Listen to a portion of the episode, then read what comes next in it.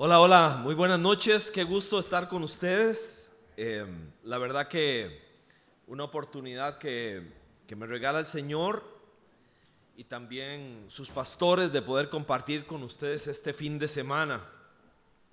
Así que me debatía de qué, de qué proponer durante un fin de semana como este y me decidía hablar del Espíritu Santo. Todas las personas que pertenecemos al mundo cristiano, alguna vez hemos escuchado del Espíritu Santo y hemos recibido alguna clase, alguna predicación, y fue precisamente a inicios de, más bien a finales de, del año anterior, donde decidí hacer como una especie de recuento personal de mi relación con el Espíritu de Dios. Porque en octubre del año anterior cumplía 40 años de caminar con Jesucristo. Conocí al Señor en octubre del año 81. Así que dentro de todas las reflexiones eh, y gratitudes, darle gracias a Dios por mi esposa Giselle. Eh, ya el próximo marzo cumpliremos 40 años precisamente de, de casados darle gracias por mis hijos, Giselle, eh, por mi hijo Andrés, por mi hija Valeria y por ahora que me estoy estrenando como abuelo de mi nieta Olivia. Entonces, muchas cosas que agradecerle a Dios. Y dentro de esto, pensaba en, en esa frase de Jesús, no se les ocurra hacer nada hasta que no tengan al Espíritu Santo. Y uno escucha a Jesús hablar sobre el Espíritu Santo y uno, ah, hay cosas que no son fáciles de asimilar. Por ejemplo, les conviene que yo me vaya. Y uno dice, ¿cómo nos va a convenir que te vayas? Queremos estar contigo, Señor. Les conviene que yo me vaya porque si yo no me voy, no viene el Espíritu de Dios. Y lo que estaba diciendo Jesús es que en el Antiguo Testamento, era Dios, la historia de Dios y nosotros. Cuando vino Cristo, ese Manuel, es Dios con nosotros. Pero cuando venga el Espíritu Santo es Dios dentro de nosotros. Y eso marca una diferencia absoluta y total. Quisiera iniciar con una, con una lectura en el libro del profeta Ezequiel, capítulo 36. 2600 años han pasado desde que Ezequiel levantó la mano en el nombre de Dios y dijo esto. Verso 26. Les daré un nuevo corazón y les infundiré un espíritu nuevo les quitaré ese corazón de piedra que ahora tienen y les pondré un corazón de carne. Infundiré, verso 27, mi espíritu en ustedes. Ya no solo está hablando, ya no dice que hay un espíritu nuevo que Dios tiene para nosotros. Es la más extraordinaria de las posesiones que alguien pudiera recibir. Infundiré mi espíritu en ustedes y haré que sigan mis preceptos y obedezcan mis leyes. Todo esto, como usted sabe, en un contexto de profunda sequedad. Es Ezequiel el famoso profeta que habla de los huesos secos, que necesitan la vida de Dios. Así que pregunto para mí y para usted, ¿cómo vivo mi vida cristiana? ¿En victoria? En derrota, en mis fuerzas o en las fuerzas de Dios. Así que quisiera compartir con ustedes seis conceptos rápidos y esenciales de lo que es la presencia del Espíritu Santo en la vida de una persona desde la palabra de Dios. Oramos un momento. Señor, queremos agradecerte. Gracias por tu amor, por tu bondad. Gracias por una oportunidad más de hacer iglesia. Gracias por el tiempo de adoración. Gracias por el tiempo de generosidad. Y ahora, Señor, gracias por el tiempo de la palabra. Una vez más, como se promete, envió su palabra y nos curó. Que tu palabra una vez más haga reverdecer aún al árbol más seco. Pido esto por Cristo el Señor. Que así sea. Amén. Muy bien. Voy a compartir con ustedes de manera rápida al ser tantos puntos. Normalmente son, deberían ser menos. Pero no quise eh, cortar nada de lo que en su momento escribía. Aquí está la primera razón de por qué Jesús dijo, les conviene que yo me vaya. Es porque el Espíritu de Dios determina nuestro nivel de libertad. Entiéndase que la ausencia del Espíritu de Dios en una persona se ve reflejada acto seguido en que no tenemos, no gozamos ni disfrutamos del nivel de libertad que Dios tiene para mí o para usted. Así que vea cómo lo propone Pablo en 2 de Corintios 3:17, es el texto que quiero usar. Dice, "Ahora bien, el Señor es el espíritu, y donde está el espíritu del Señor, allí hay libertad."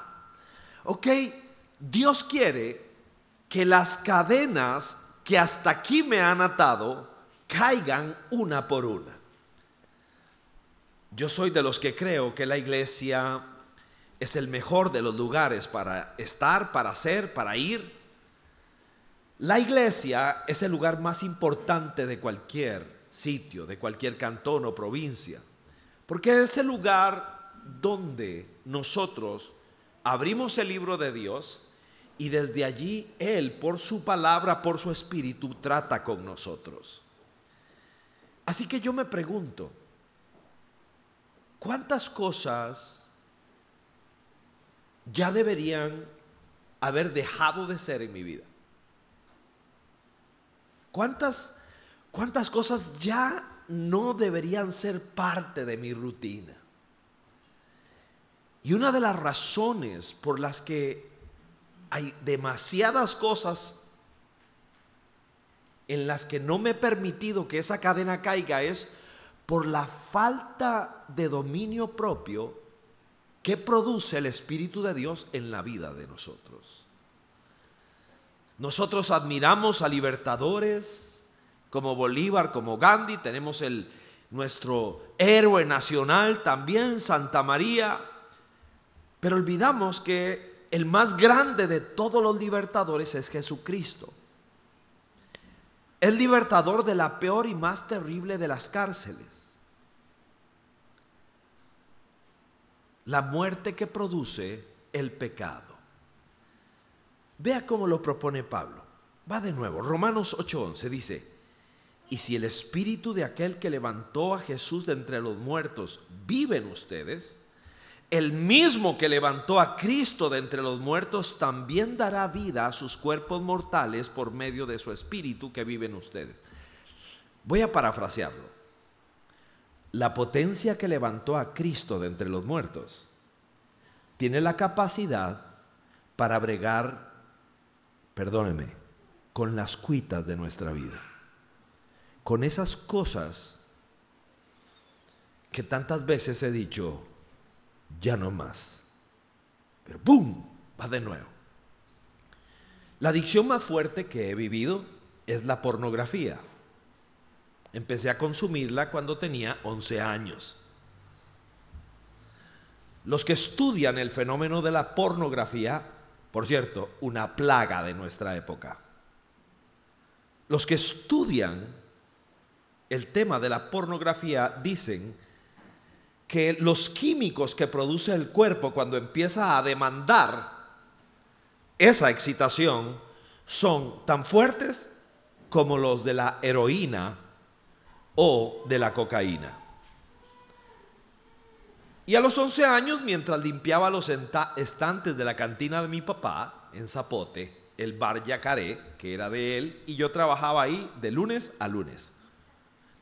Desde niño, y mientras limpiaba un día que él no estaba los estantes y limpiaba todo, sentí papel tomé y eran las revistas que él tenía para sus clientes. Un niño no tenía que estar en una cantina y mucho menos ver lo que yo vi. Ahí me atrapó. ¡Pa! Me atrapó la pornografía y empecé a consumirla de manera creciente, profunda, fuerte. Eso descarriló mi vida, me voló la cabeza. No pocas veces intenté salir de ahí, liberarme de eso.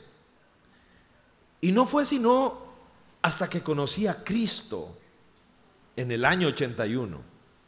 Y ahí empecé a entender lo que Jesús es capaz de hacer y cómo lo hace. Lo hace a través del poder que levantó a Cristo de entre los muertos. Ahora está a mi disposición para sacarme a mí aún del peor de los basureros. Ya tengo 61 años y le agradezco a Dios que vivo en sobriedad de lo que ha sido una gran lucha. Hay días difíciles, complicados, donde vienen pensamientos fuertes, sí, sí. Pero el poder que levantó a Cristo de entre los muertos está aquí.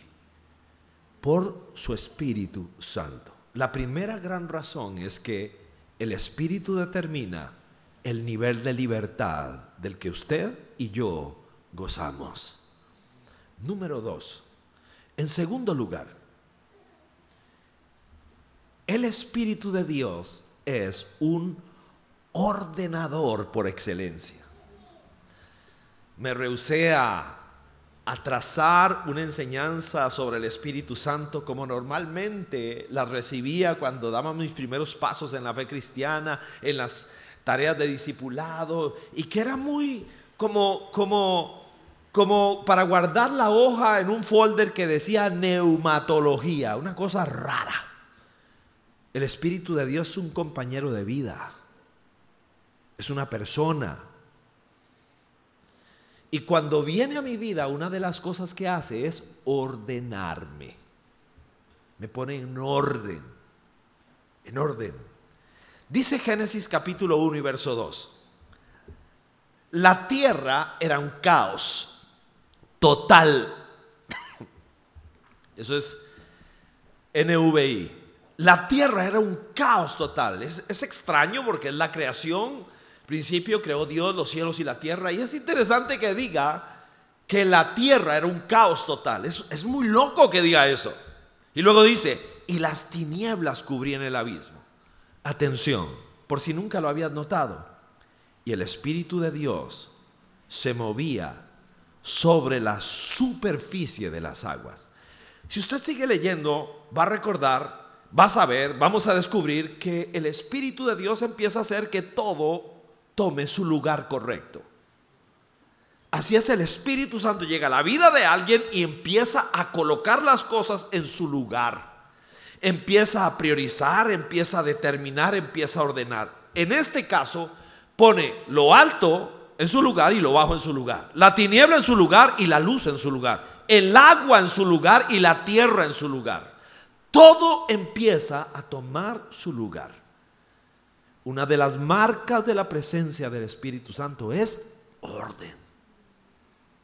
Soy un desmadre, soy un desastre, todo está patas para arriba, pero Él empieza a poner orden empieza a poner las cosas en su lugar.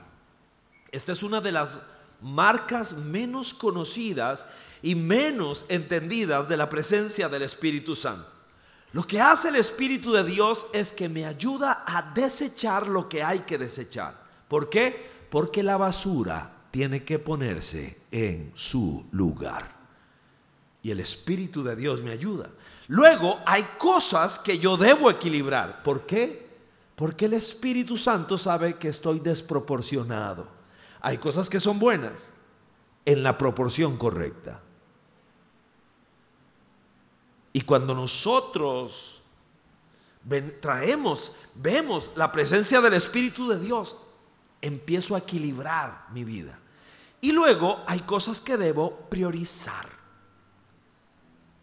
finanzas, relaciones interpersonales, estudio, trabajo. Dios habrá que decirnos cómo trabajar con nosotros.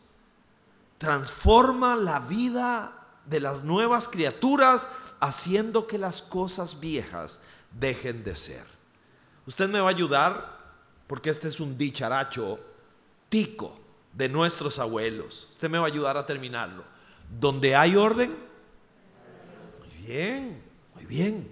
Eso decía su abuelo y mi abuela también. Y tenían razón. Donde hay orden está Dios. ¿Sabe por qué nosotros rechazamos lo desordenado? Repelemos, no podemos aprender del desorden. Lo repelemos. Usted abre la puerta del cuarto de su adolescente y sabe lo que, lo que, lo que le produce a uno. Ganas de correr, ¿cierto?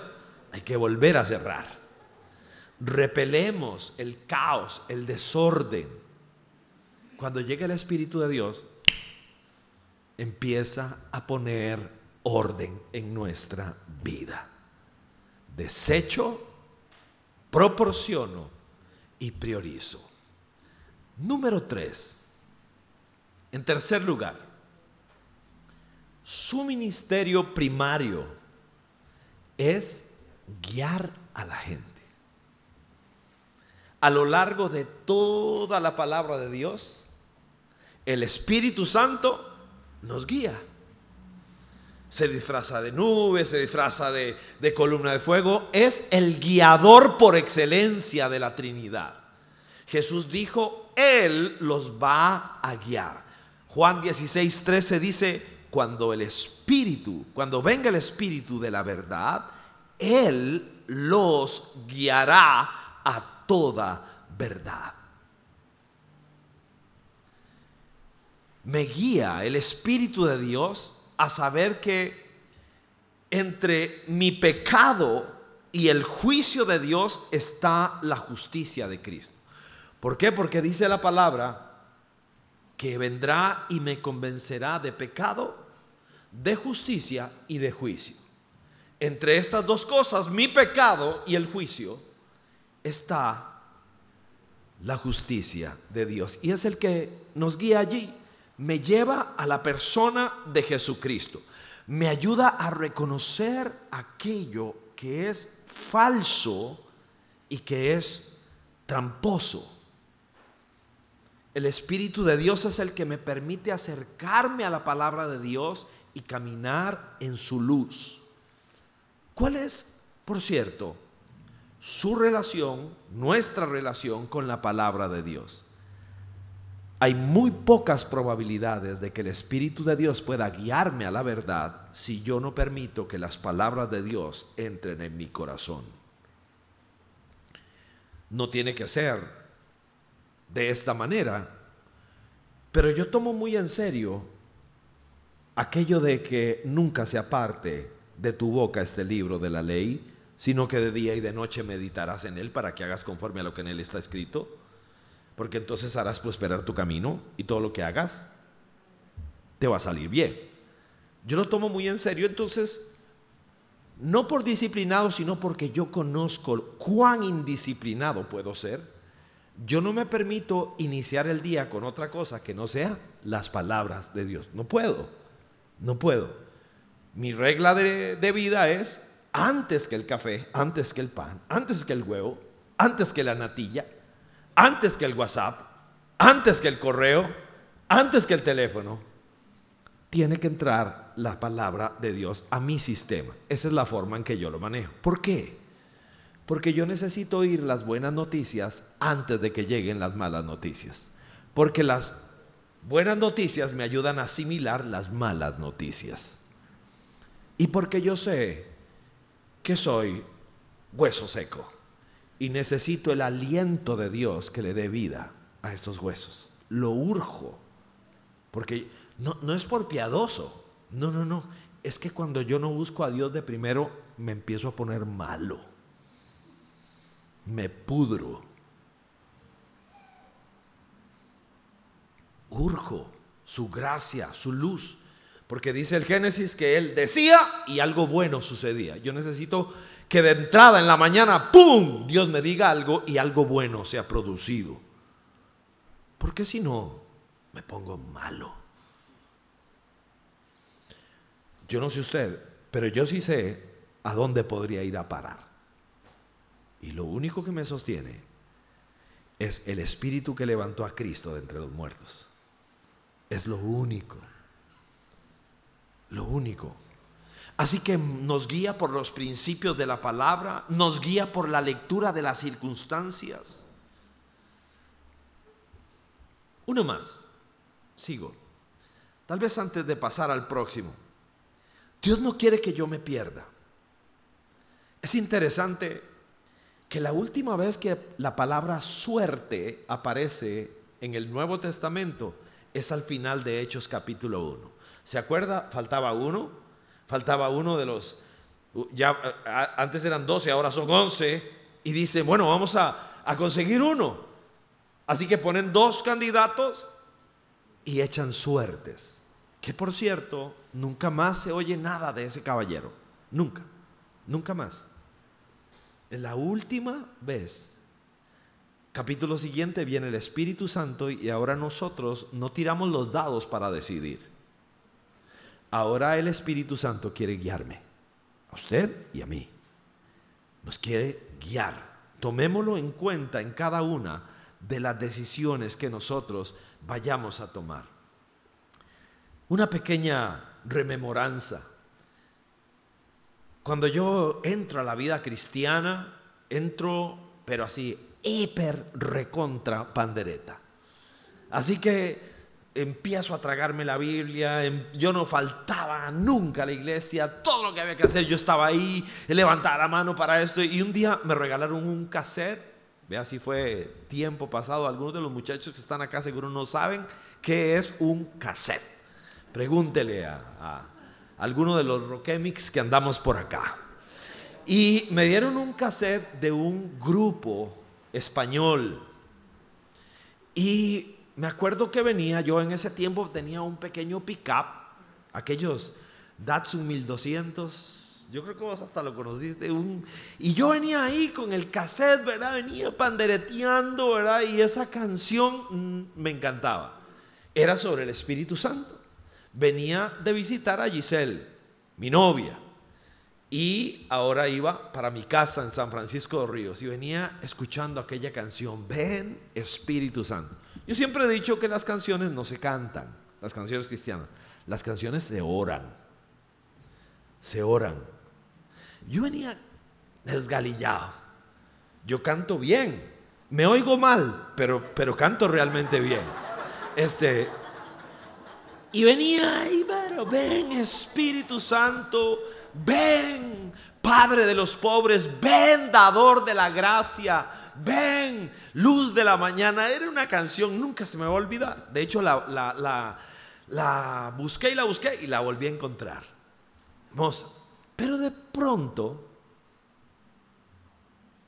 esa canción que era no cantada sino orada, se convirtió en una realidad.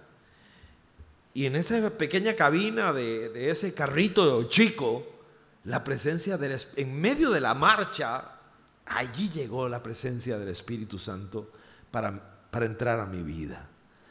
No fue una iglesia, nadie me empujó, nadie me... nada. Eh, fue algo real y genuino. No me lo contaron. Puede ser que alguien, alguien pueda decir, yo no creo, yo no... eso es mi vivencia mi experiencia. Nadie estaba allí empujándome. Yo solamente empecé a llorar, a darle gracias a Dios. Pierdo conocimiento de que manejo. Estaba por Betania, ahí cerca de Sabanilla. Iba para San Francisco de los Ríos. Y regresé, regresé de aquel momento de éxtasis frente a la casa de nosotros, de mis papás, donde vivía yo en ese tiempo. Una experiencia poderosa, extraordinaria. Nosotros podríamos permitir a veces que nuestra teología nos limite en la relación con el Espíritu Santo. Siguiente. El Espíritu de Dios me hace disfrutar de la paternidad de Dios, me hace parte de la familia de Dios. Dice Romanos 8:15, y ustedes no recibieron un espíritu que de nuevo los esclavice al miedo, sino el espíritu que los adopta como hijos y les permite clamar, Abba Padre. Esa es la palabra más tierna que en, su, en aquella época un niño le decía a su papá. Abba, Padre. Lo transforma todo. Jesús lo cambió todo. No hay una sola oración, y eso es mucho decir, en todo el Antiguo Testamento donde alguien, un profeta, alguno de los socios de Dios, Abraham, Isaac, Jacob, alguien le haya dicho papá a Dios. No hay nadie. Esto lo produce el Espíritu Santo en nosotros. Nos da corazón de hijos. Nos hace entender que es diferente. Por ejemplo, en la parábola del pródigo, el Espíritu Santo revela de manera milagrosa el carácter amoroso del Padre. Muy interesante, porque Lucas capítulo 15, donde está la parábola famosa del pródigo, empieza con una pregunta. Oiga, don Jesús, ¿y usted por qué se sienta con gente mal portada? ¿Por qué? Y Jesús responde con tres historias. Una moneda que se perdió, ¿Cierto? Una oveja que se perdió y un hijo que se perdió. Y la historia del pródigo es la suya y la mía. Por eso es tan hermosa, tan famosa. Por eso es inagotable. Y de un momento a otro podemos disfrutar de la fidelidad de Dios a pesar de que nosotros somos traicioneros. Y podemos disfrutar de la paciencia de Dios a pesar de que nosotros somos tercos. Y podemos disfrutar de la humildad de Dios a pesar de nuestra soberbia. Y se impone la gracia de Dios a nuestra rebeldía y la sabiduría de Dios a nuestra necedad. Y se impone nuestra, su, su espiritualidad a nuestra superficialidad. Se impone su amor a nuestra indiferencia. La sanidad interna que produce la paternidad de Dios no se explica, sino que se vive diaria e intensamente. Mi papá era, voy a explicar el término, era bolsinista. Durante mucho tiempo trabajó de bolsinista. ¿Qué es eso? Eran personas que cambiaban colones por dólares o dólares por colones en la esquina de Monumental. Hace mucho tiempo, en la administración donde se escalabró la economía, que era la del señor Carazo. Un tiempo muy difícil para nuestro país. Y ahí estaba mi papá y era muy bueno en lo que hacía porque era muy inteligente, era muy, muy ágil con las matemáticas y aparte de todo hablaba inglés. Entonces mi papá tenía muchos clientes. Y estaba ahí en la esquina monumental, cerca del Parque Central, haciendo su trabajo, ofreciendo su servicio de cambiar dólares por colones y viceversa. Y un día llega una jovencita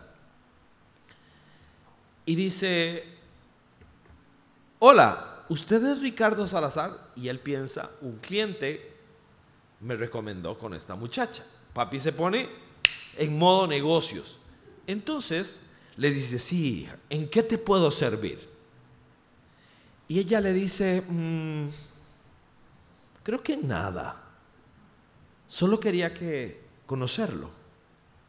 Porque usted es mi papá, le dijo esa chiquita. Mi papá, por supuesto, casi infarta. Imagínese lo que es que una muchachita y él me decía después ni la menor idea de su existencia. No sabía mm, no viene al caso, no sé si era cierto o no. Lo que sí sé es que papá casi se muere. Una de las primeras personas que buscó fue a mí y me contó, mira lo que me pasó, que ahí conocimos nosotros a Isela, quien ahora es mi hermana menor. Ahí la conocimos. Esta chiquita llegó a buscar al que la engendró para ver si el que la engendró podría llegar a ser su papá. No es lo mismo engendrar que ser papá. No es lo mismo. No lo es. Solo el Espíritu de Dios hace que una persona pueda realmente, o el Espíritu Santo no, no es una doctrina, no, Él es una persona a la que yo tengo que conocer porque es el que me lleva de la mano a que yo pueda conocer a mi Padre y que lo disfrute y que cuando cantamos yo sé a quién le estoy cantando. Yo sé a quién. Porque nosotros podríamos estar en este lugar, pero nuestro corazón podría estar muy lejos de Dios. Palabras de Isaías en su primer capítulo. Este pueblo de labios me honra, pero su corazón, lejos, lejos. Una más. Certifica nuestra pertenencia y autenticidad.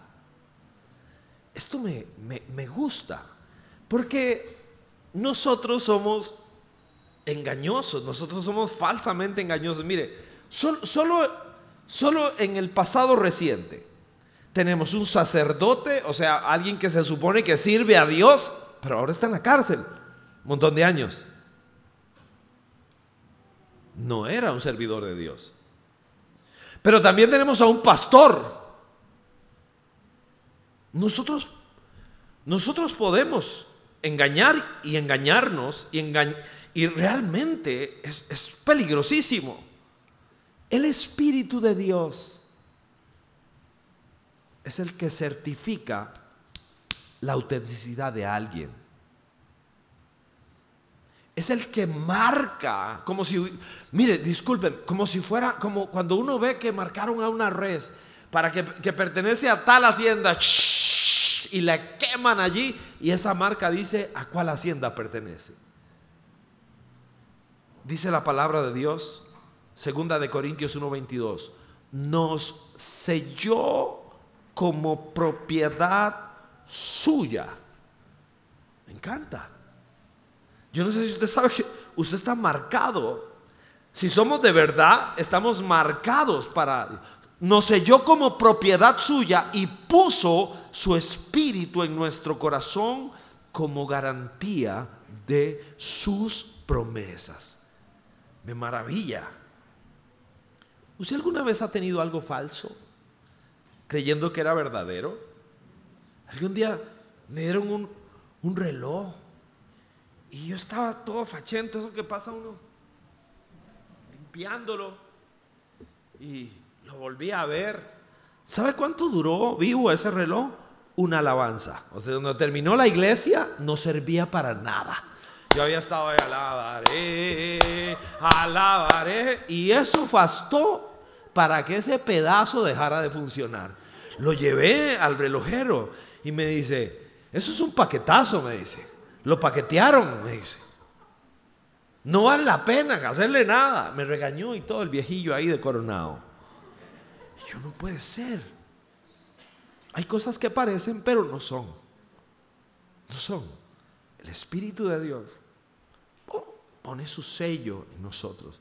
Es el sello de una garantía, la marca de autenticidad que Dios coloca en nosotros es el sello de aprobación divina, garante fiel de nuestra redención eterna. Sellados por Dios.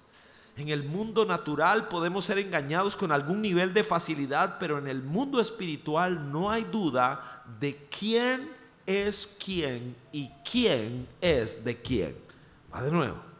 En el mundo espiritual no hay duda de quién es quién y quién es de quién. Dios sabe quiénes son los suyos. ¿Sabe? Nuevo, nuevo en la fe. Nuevecito, así, pero ah, yo estaba ahí todo emocionado en la iglesia. ¡Pum! Nos tocó ir a jugar a México. Me gustaría decir con quién jugaba, pero no estamos pasando los mejores momentos. Estamos casi mortal, casi estamos, pero bueno. Y nos tocó ir a jugar a México. Y me acuerdo que nos hicieron un tour en el Zócalo, allá. Y estamos ahí caminando. Es una plaza gigante, seguro usted ha oído hablar o ha estado allí. Una plaza gigantesca. Y entonces estamos ahí caminando algunos compañeros y yo veo que hay un círculo muy grande hay de gente y hay una señora sentada como en una, en una silla así como ostentosa. Y la señora que está sentada ahí en el centro de ese círculo tiene una capucha puesta y una cinta sobre los ojos. Y esa señora estaba adivinando cosas. Tenía dos o tres ayudantes. Entonces la señora, una cosa impresionante porque los ayudantes venían y ¡pum! le ponían la mano a alguien así en el hombro y ella decía, se llama fulano de tal y la, persona sacaba su, su, identificación y su número de cédula es pa, pa, pa, pa y recitaba el número de a una.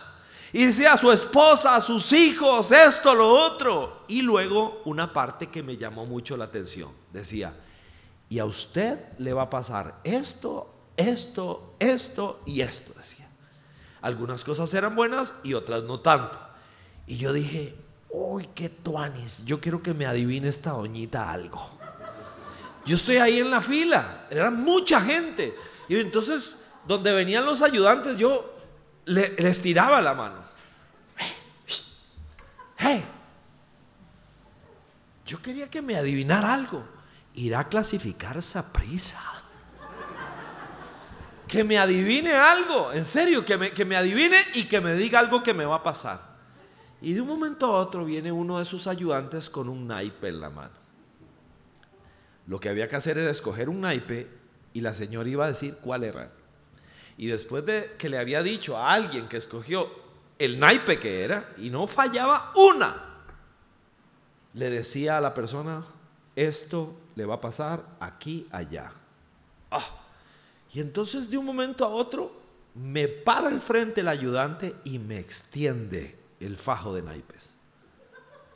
Y yo dije, esta es la mía. Y donde yo voy a agarrar el naipe, esa mujer empieza a pegar gritos.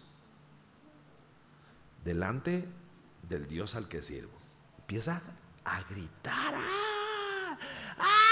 ¡Ah! qué cosa más horrible!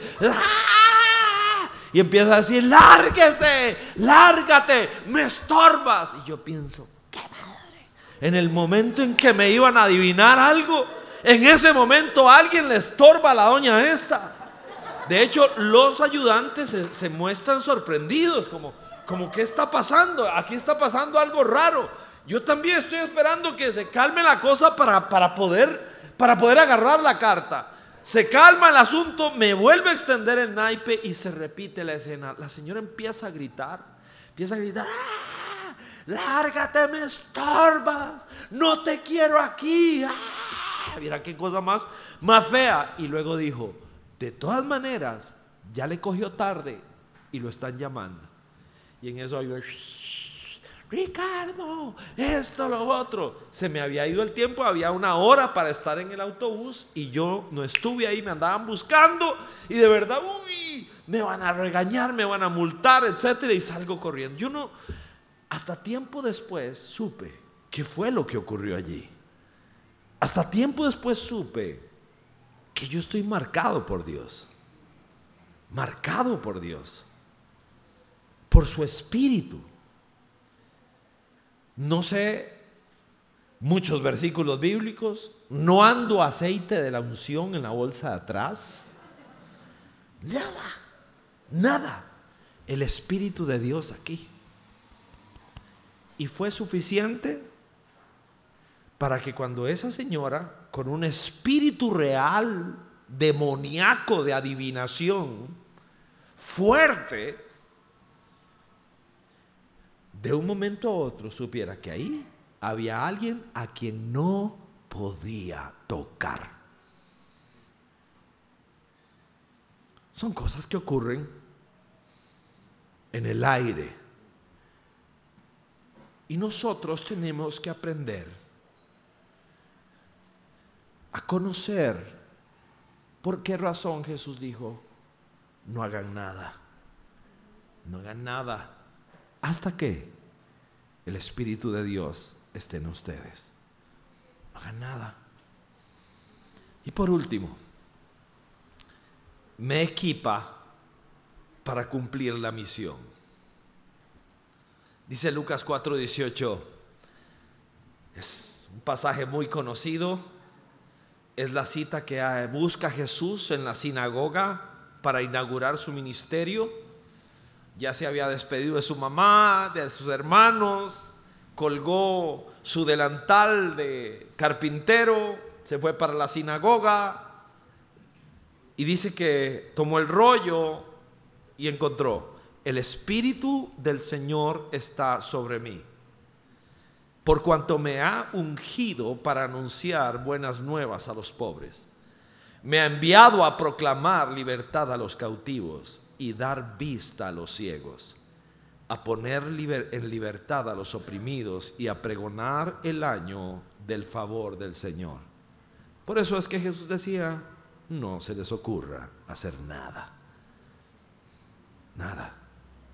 Nada, nada. Hasta que la presencia del Espíritu de Dios esté en nosotros.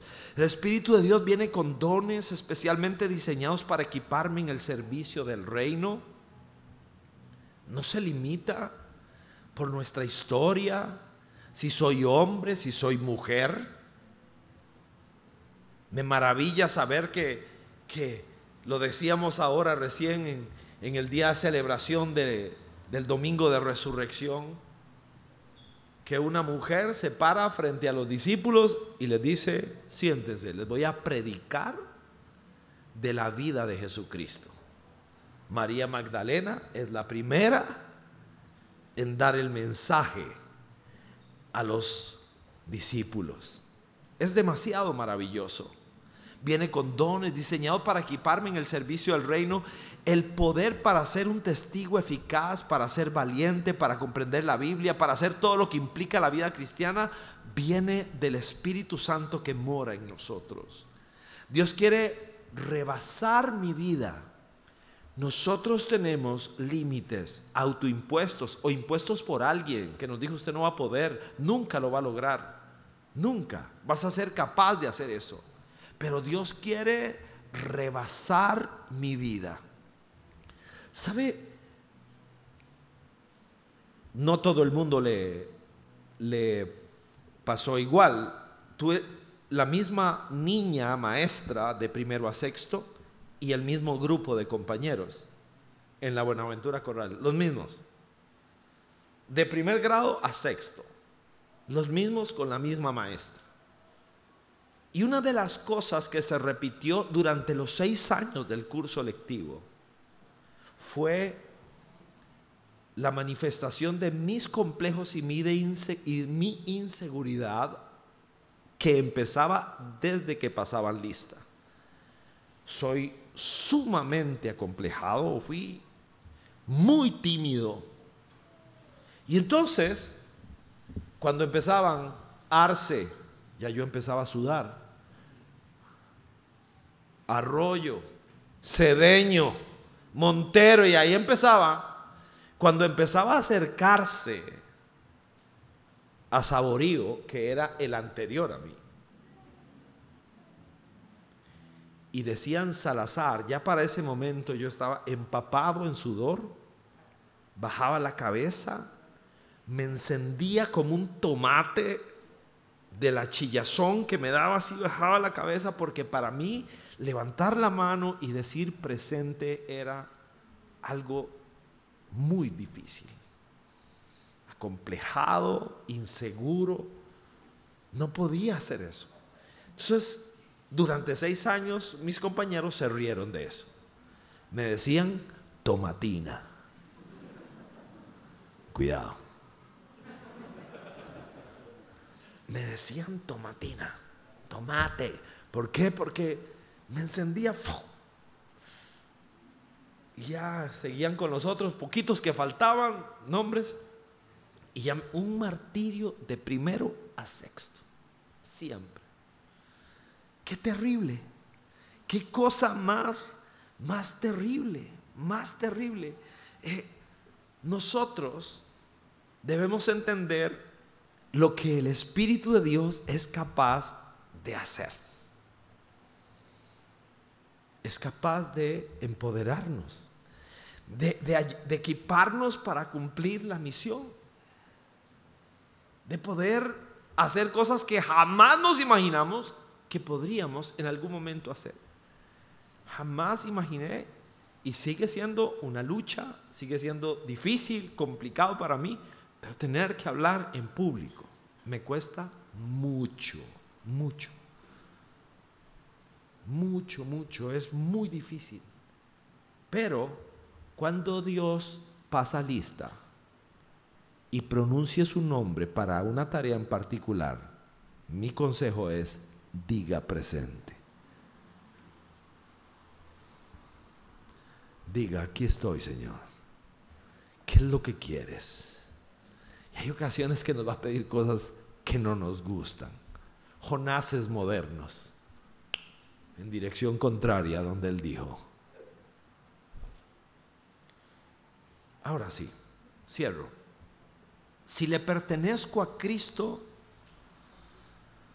si soy templo del Dios que puso su espíritu dentro de nosotros, si soy amigo del Espíritu Santo, no es una doctrina para recitar o para debatir o para pelear. Debo crecer en mi experiencia con el Espíritu Santo. Mi consejo es en la profunda intimidad, donde mis mejores tiempos con Dios no son tiempos de iglesia. Me encanta la iglesia, me encanta asistir a la iglesia. Y soy pastor de una. Pero mi mejor tiempo es solo con Él en mi intimidad con Él, allí. Siempre le digo a la gente que estoy forjando, discipulando, especialmente en roles pastorales y de enseñanza, es nunca se les ocurra intentar tocar el corazón de la gente si antes no has tocado el corazón de Dios. Porque cuando tocas el corazón de la gente sin haber tocado el corazón de Dios primero, vamos a lastimar a las personas. Solo la gracia y el aceite del Espíritu de Dios es capaz de ayudarnos para que podamos hacer el trabajo que Él nos pidió de una manera correcta. Cierro con esto. Cuando usted lea la primera página del libro de los Hechos normalmente dice Hechos de los Apóstoles. No le crea al que puso ese nombre ahí. Primero que nada, porque lo que se registra en los capítulos del libro de los Hechos no son solo los apóstoles. Ahí hay la historia de hombres, de mujeres que sirvieron a Dios, no solo fueron aquellos 11 o 12, por kilómetros errado. Son los hechos del Espíritu Santo. Es la obra del Espíritu de Dios allí usando gente común y corriente como nosotros. Es algo muy loco. ¿Sabe? Cada uno de nosotros tiene una tarea Normalmente la tarea que Dios le pide a una persona nos trasciende por kilómetros. No es algo posible en nuestra fuerza. Pero para eso, para eso nos dieron al Espíritu Santo. Cuando compartía esto en Coronado, allá, inicié la reunión diciéndole, ¿qué tal que, que yo le dijera, te voy a dar un vehículo para que le des la vuelta al mundo. Y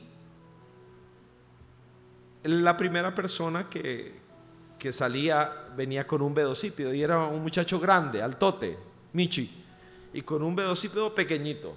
No podría salir ni siquiera de Grecia con ese aparato, porque era muy gracioso y pusimos una música y imposible darle la vuelta al mundo con ese aparato. Imposible, no se puede. Cuando una persona recibe alguna encomienda de parte de Dios, debe saber que nos trasciende, que no podemos hacer eso. Entonces les dije, pero bueno, aquí hay otra opción. Yo le digo, denle la vuelta al mundo y entró uno de los muchachos de la, de la alabanza que es de, un grupo de motociclistas, de estas motos grandotas, ¿verdad? Que, andan por allí en, grupos. Y, atravesó el templo con la moto de él, un animalón gigantesco y, y acelerándola.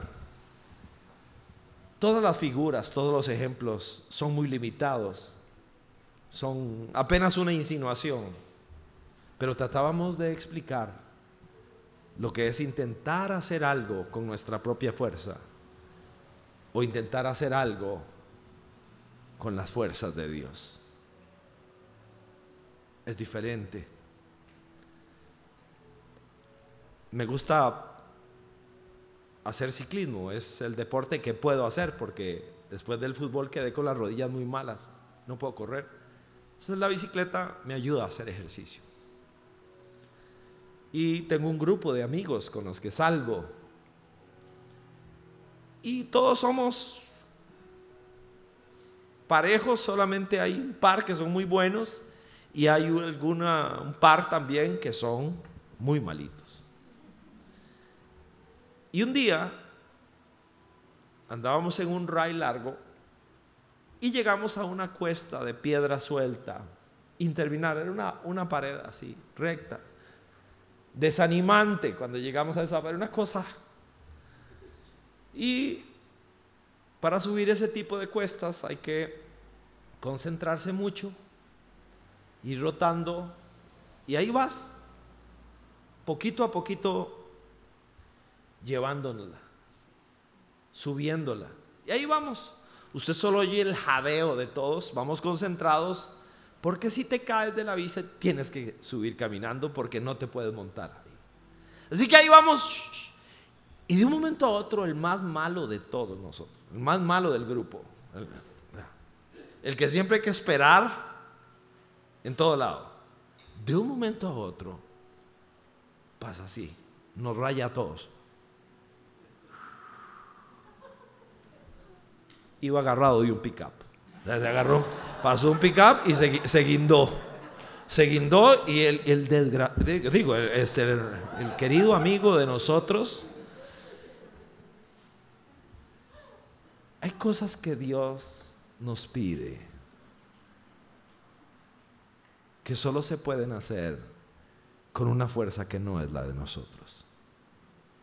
Por eso Él dijo, cuidado, cuidado se les ocurre hacer iglesia, cuidado se te ocurre aconsejar, cuidado se te ocurre cantar, cuidado se te ocurre enseñar,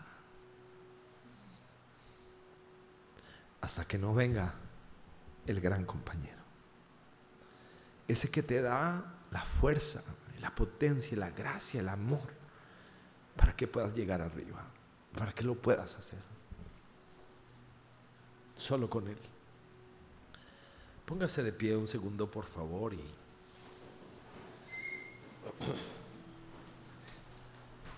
Si cierra sus ojos por un instante,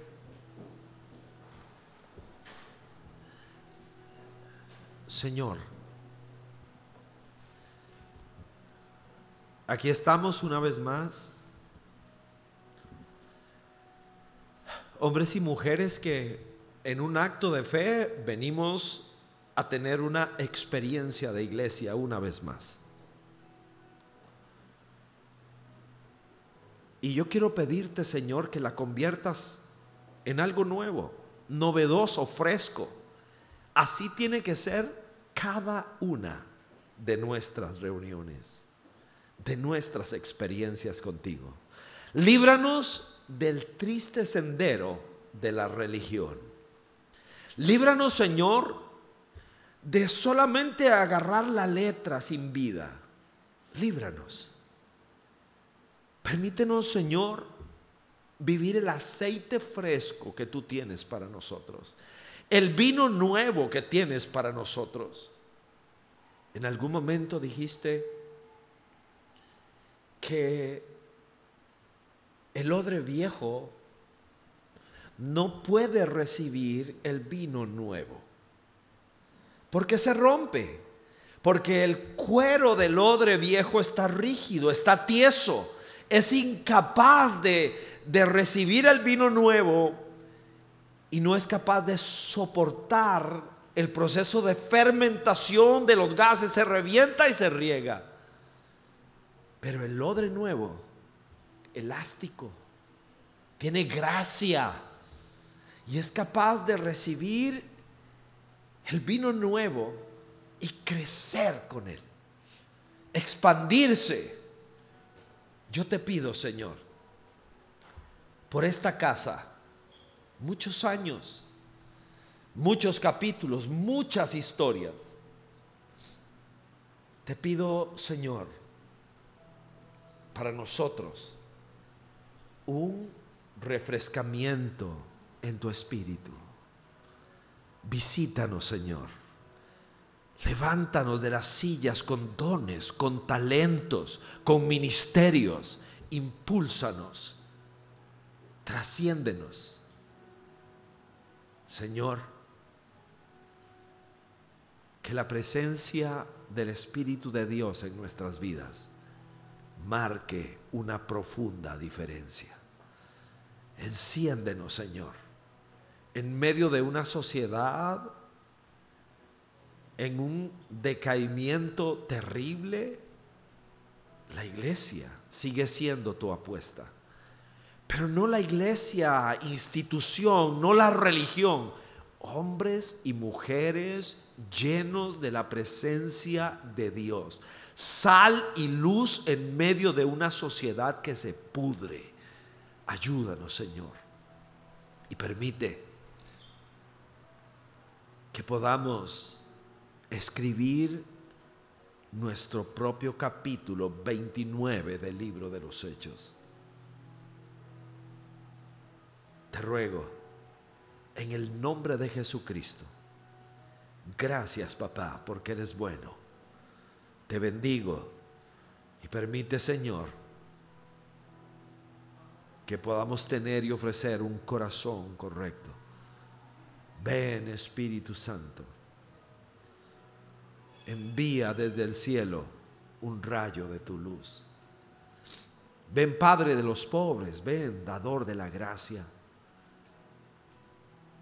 Ven nube de los corazones que haces llover tu agua fresca sobre gente que tiene sed de ti, Señor. Te lo pido, Padre. Dice tu palabra en Joel capítulo 2, que en los postreros tiempos estos derramarás de tu espíritu sobre toda carne, hombres, mujeres, tus hijos, tus hijas van a profetizar. Gracias por eso. Gracias Señor porque es maravillosa tu gracia. Gracias porque el velo se rompió y ya no hay atrios divisores de los gentiles, de las mujeres, de los hombres, sino que todos ahora podemos entrar a tu presencia. Dice tu palabra, entren con confianza al trono de la gracia. Señor, solo la luz de tu espíritu es capaz de ayudarnos a caminar pisando firme. En el nombre de Jesús, que una vez más tu palabra sea capaz de hacer que un árbol seco reverdezca. Lo pedimos, Señor, en el nombre de Jesucristo. Que así sea. Amén.